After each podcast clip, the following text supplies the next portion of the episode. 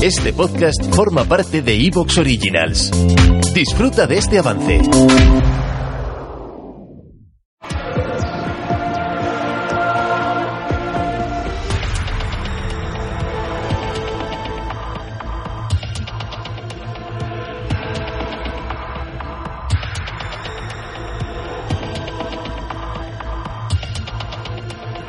Bienvenidos al Club de los Curiosos.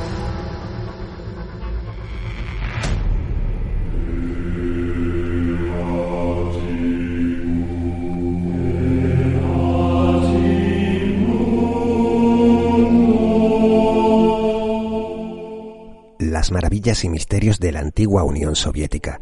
La madre patria rusa, que diría mi querido Noguera. Un tema tan apasionante como aterrador. A pesar de lo que obtenemos de la historia, ¿qué es lo que conocemos la gran mayoría sobre el folclore popular ruso? ¿Qué ha sobrevivido al imaginario colectivo de la extinta URSS? Bromas aparte, el país más grande del mundo recoge todo un universo de mitos y tradiciones oscuras rico en detalles y en terror. El pueblo ruso es gente castigada por las guerras, dictadores y por ideologías políticas poco útiles en el siglo XXI.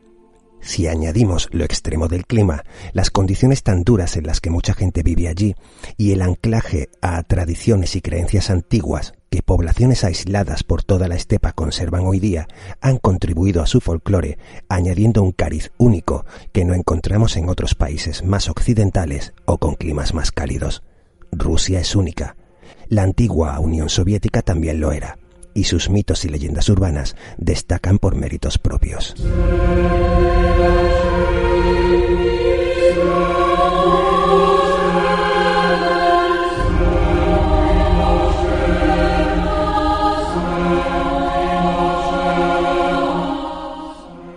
Muchas de estas historias han subsistido al paso del tiempo y todavía hoy ocupan su lugar incluso entre los creepypastas más actuales, a pesar que hace 30 años que la URSS desapareció. Quizá la respuesta más simple sea que las tradiciones orales que guardan mensajes y enseñanzas para protegernos sigan calando hondo como hace tanto tiempo.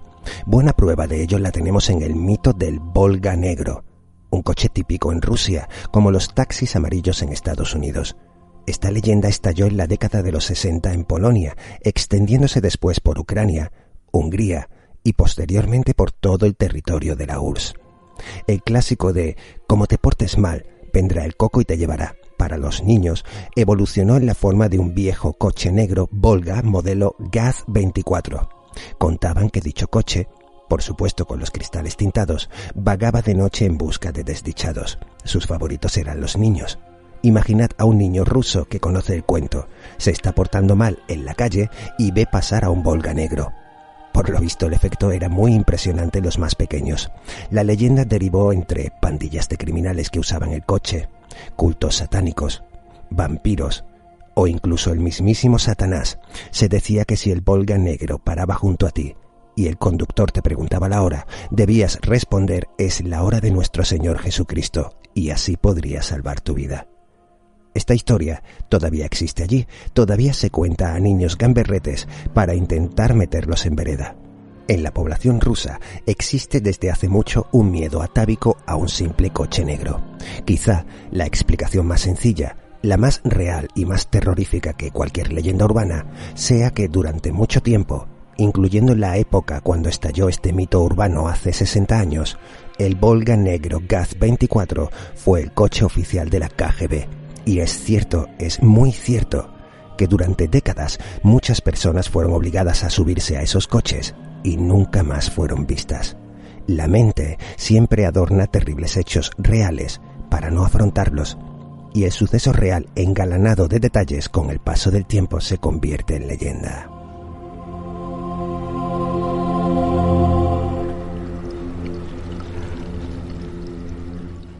Tras la derrota de la Alemania nazi en la Segunda Guerra Mundial, se produjo la conocida por todos como Guerra Fría.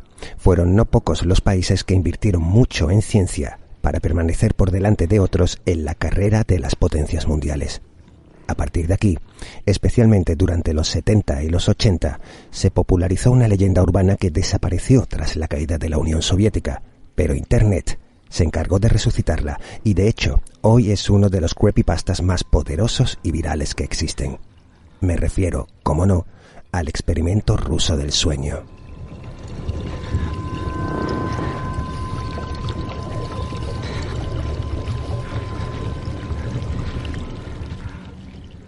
Supuestamente, durante los años 40, bajo el mando del cruel y despiadado Stalin, un grupo de científicos desarrollaron un gas nervioso que eliminaba la necesidad de dormir en el ser humano, pensando aplicarlo de forma militar.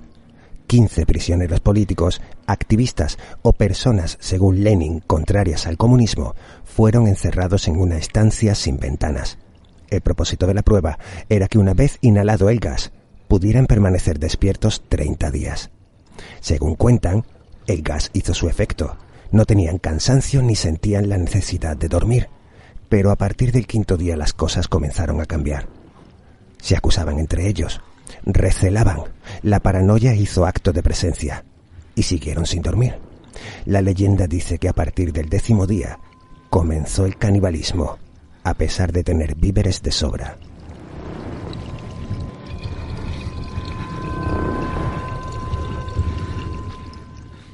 Canibalismo que era debidamente observado por las cámaras y registrado en los micrófonos, y no fue detenido.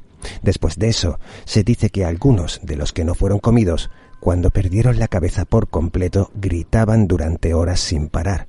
Se dice que incluso uno de ellos se arrancó sus propias cuerdas vocales y se las comió.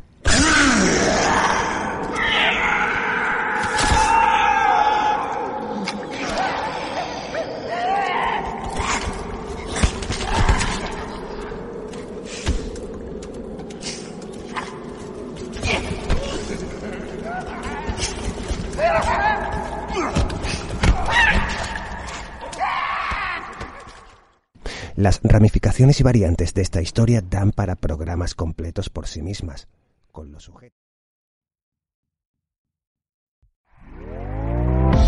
¿Te está gustando lo que escuchas? Este podcast forma parte de Evox Originals y puedes escucharlo completo y gratis desde la aplicación de Evox. Instálala desde tu store y suscríbete a él para no perderte ningún episodio.